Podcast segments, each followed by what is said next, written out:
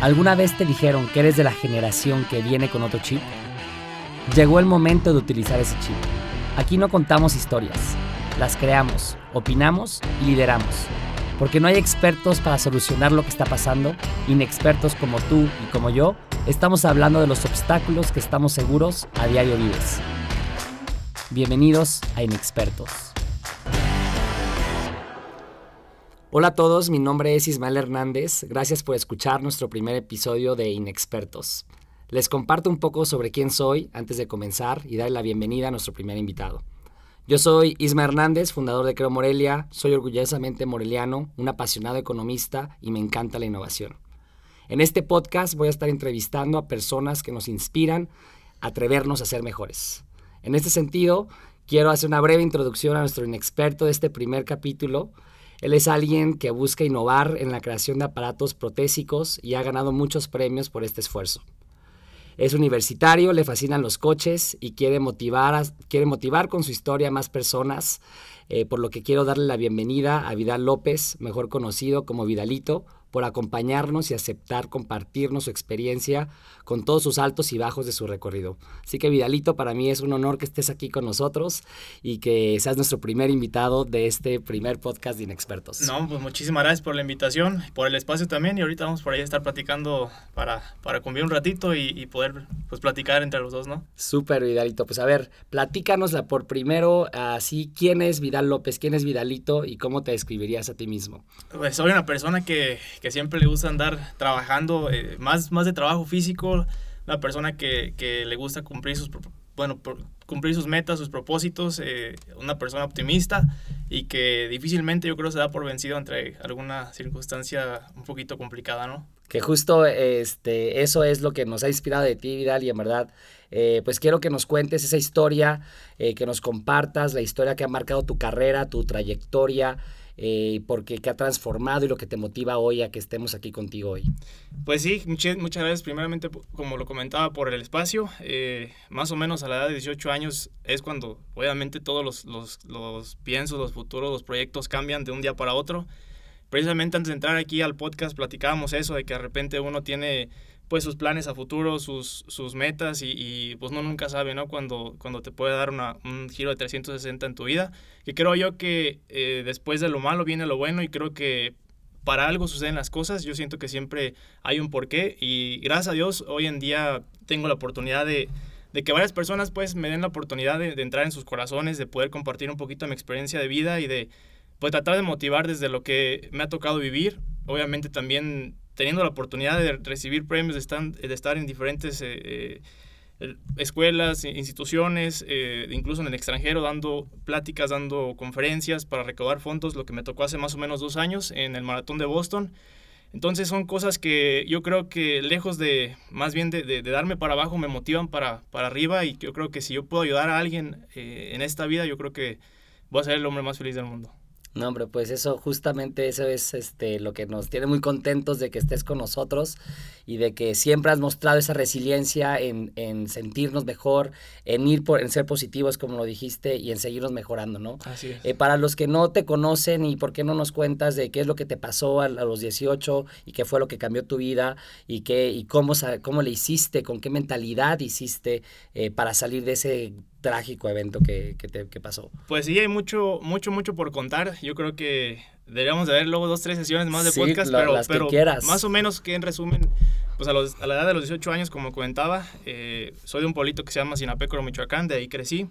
Nací en el extranjero, pero siempre he vivido acá y, y no comería a México por nada del mundo. Me encanta estar ahí Eso en el rancho, eh, subirme a los tractores. Hoy andaba por la mañana por ahí cortando el Sí, pasto. Sí, y te vimos, te vimos en todo redes este- sociales. siempre me gusta andar bien activo y luego bueno, las prótesis tienen ciertos cuidados que hay que, que protegerlas y toda esta cosa, pero, pero gracias a Dios eh, esta actividad yo siempre siento que, que me, me motiva como seguir adelante, me mantiene activo y, y hasta hoy en día creo que he hecho más cosas de lo que antes hacía, ¿no? Entonces, como comento, a la edad de 18 años me pasa un accidente donde pierdo la circulación sanguínea en ambas piernas, eh, del impacto quedo en coma más o menos dos semanas Wow.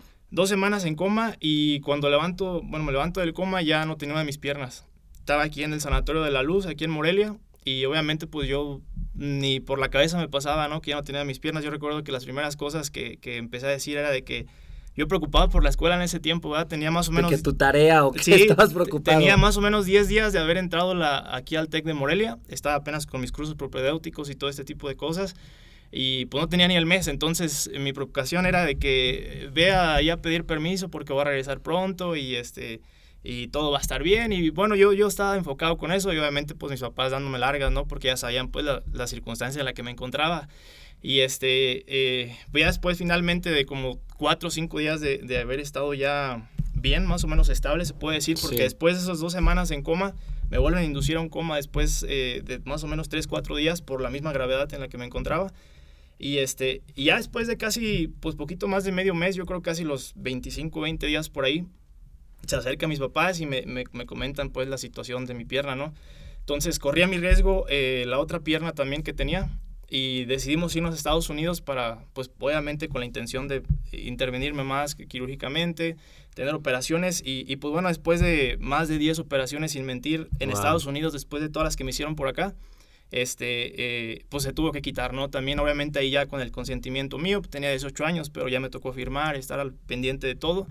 Y, y sí son cosas que eh, son un poquito difíciles, ¿no? Porque pues no estamos hablando de un diente o algo por el estilo, son, son cosas que, te, que son parte de ti. Pero, pero siempre fui más allá. Yo me acuerdo que la vez que me quitaron la pierna derecha, eh, siempre he andado en motos desde 5 o 6 años, yo creo.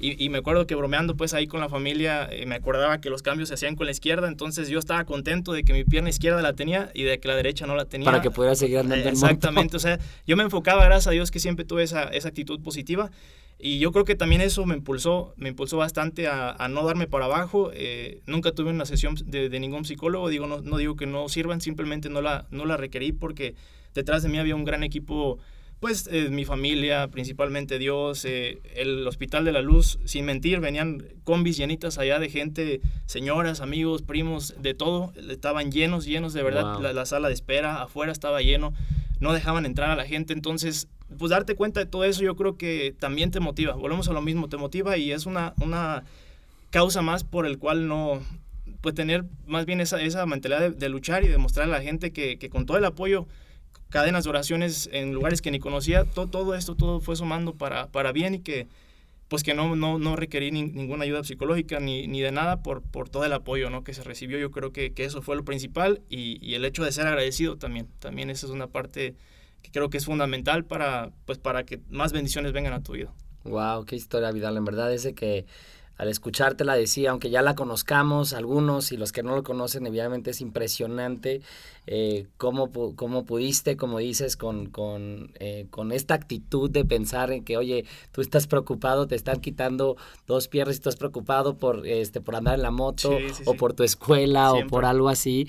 Este, en verdad me parece algo impresionante y quiero que, que, que como que nos, nos, digas tú qué fue lo que, que te movió, o qué crees lo que, eh, hablamos del positivismo, pero qué crees que es lo que te impulsa a seguir adelante, ¿no? Porque a veces eh, los jóvenes o, o, las personas en general fracasamos en algo chiquito, como dices, se nos cae algo, eh, te cortan el pelo mal o no sé, o, sí, te, sí, o, sí. o, fracasas en algo que estás haciendo que es transitorio, que es pasajero y de todas formas te vienes abajo, ¿no? Claro. ¿Qué es lo que tú nos recomendarías o qué es lo que te funciona a ti para siempre mantener esto y que siempre ir por más? Yo creo que eh, a lo mejor volviendo al, al, tema más, pues, más realista era, era esa parte de, digo, de entre muchas, la escuela que la había iniciado. Yo creo que es válido a veces apartarse del camino a la meta o del camino a los proyectos, pero nunca justificar eh, que por esto, que por aquello, que por aquella persona no puedes hacer algo. Siempre eh, en mi caso estuve un año y medio fuera de la escuela y hoy, gracias a Dios, ya voy en sexto semestre. Me falta todavía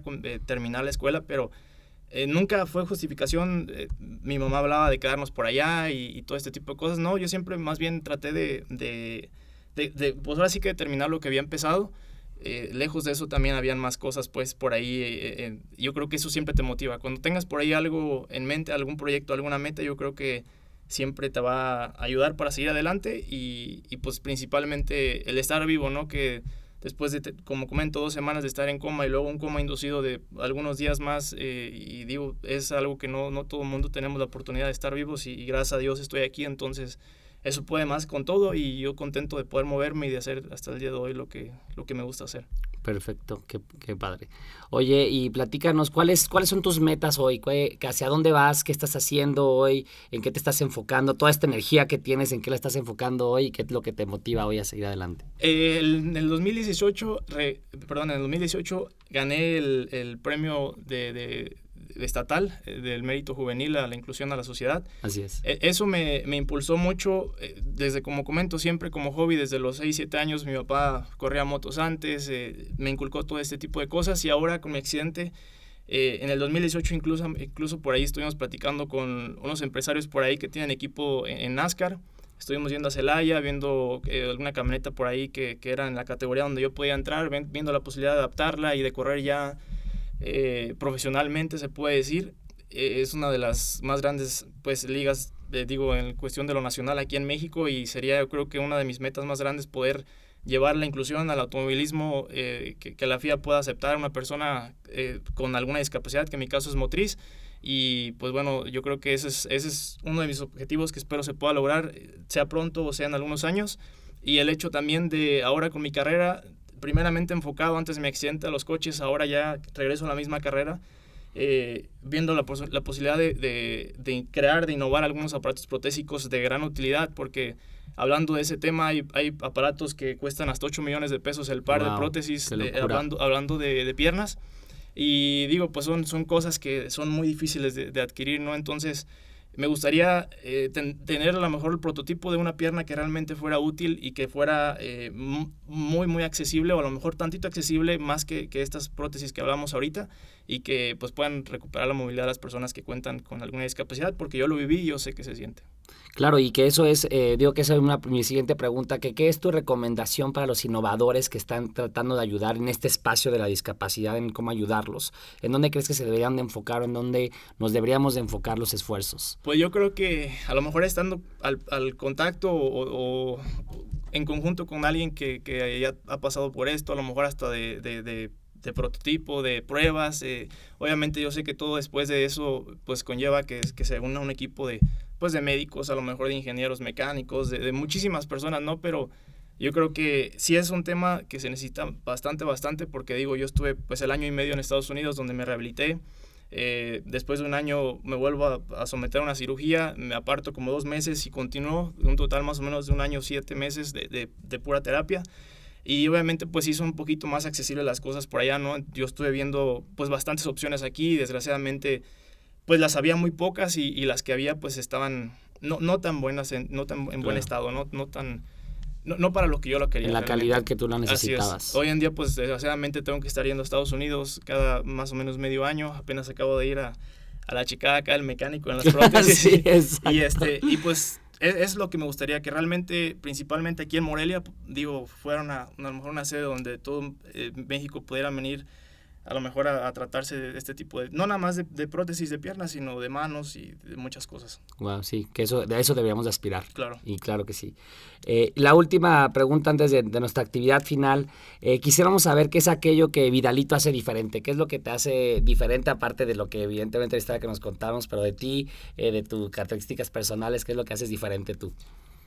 Pues yo creo que el hecho hasta de bromear con uno mismo eh, y, de llevarte la vida de esa manera, yo, yo me acuerdo que mi papá es una persona bien, no, no cargada, sino que desde que estaba yo en el hospital con una pierna y, yo siempre bien contento, pero por ocurrencias de eso, entonces es algo que yo creo que, que, de lo malo, como comentamos, siempre sabe lo bueno y el, y el bromear con uno mismo, yo creo que hasta eso también te hace la vida un poquito más fácil, ¿no? Yo creo que eh, hoy en día pues es muy común que si vas a, un lugar lleno de gente, los niños por decir se espanten o uno salgan corriendo y todo este tipo de cosas porque es algo pues novedoso para ellos y, su mente yo sé que no es, no es mala, entonces eh, sería algo muy, muy difícil y, muy pesado que, que, por cada vez que te miren y eso es muy raro, algo que a mí me pasa diario, realmente diario.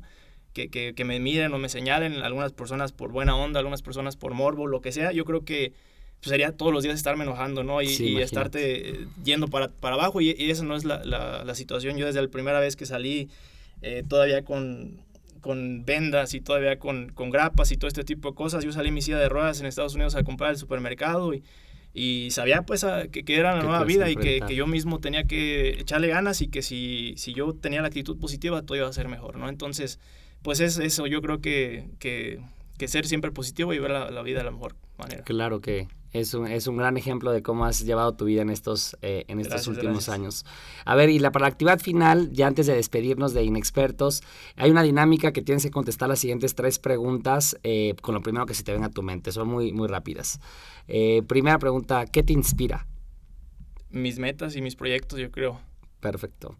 La segunda pregunta, que es muy de inexpertos, es que al que jóvenes nos enfrentamos a muchos prejuicios por nuestra juventud y por nuestra corta experiencia de vida. Eh, lo pongo entre comillas porque, pues obviamente las experiencias son todo en las vivencias que hemos vivido y tú vaya que tienes vivencias. Entonces, pero, pero de todas formas me gustaría preguntar, ¿cómo usas a tu favor la inexperiencia? Pues yo creo que aprendiendo, yo creo, ¿no? De, de, de, lo bueno o malo que salga de eso y, yo creo que sea, sea malo siempre va a haber algo, algo bueno para no volver a cometer los mismos errores y, aprender de ellos. Exacto, perfecto. La tercera es, si en tres segundos pudieras cambiar algo, ¿qué sería y por qué? Mm, yo creo que, pues la deficiencia, a lo mejor hablando de la discapacidad, yo creo que sería eso aquí, en, principalmente en México. Yo creo que tener a lo mejor más posibilidad de, de en general la discapacidad, apoyarla más en centros y todo y poder pues brindar lo mejor a las personas con discapacidad. Perfecto, Vidalito. Pues en verdad, mil gracias por estar aquí con nosotros hoy. Gracias. Este, me da una inspiración de tenerte aquí en el estudio y, eh, que seas nuestro primer invitado de Inexpertos. A todos los que nos están escuchando, gracias por escuchar nuestro primer episodio de Inexpertos, por la oportunidad de acompañarnos y crear otro espacio donde podamos expresarnos sobre temas que nos importan y que son la realidad que vivimos.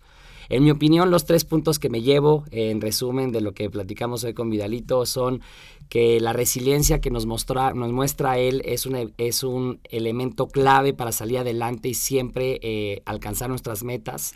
La segunda es que tenemos que enfrentar las cosas y la vida con un positivismo muy alto eh, y que eso siempre nos lleva a buenos resultados. Y la tercera es de que no nos podemos dejar, eh, dejar abajo para alcanzar nuestras metas, ¿no? Que también eh, la historia que nos cuenta Vidal hoy es, ha sido un, un gran ejemplo de eso. Gracias, gracias. pues los invito a compartirnos sus comentarios y a seguir la plática en redes sociales, en Facebook Inexpertos Podcast y en Instagram inexpertos.podcast y que sigan a Vidalito también en sus redes sociales que nos está compartiendo siempre eh, lo que hace y todo lo, todo lo que hace todos los días, que en verdad es impresionante. Eh, que una persona, eh, digamos, que, que, tiene, que no ha tenido esa experiencia como tú, a veces no la, ni la logra hacer y tú eres un ejemplo de todo lo que se puede lograr hacer. Así que gracias. gracias. Gracias por el espacio y por la invitación también. Muchas gracias. por estar aquí con ustedes. Perfecto.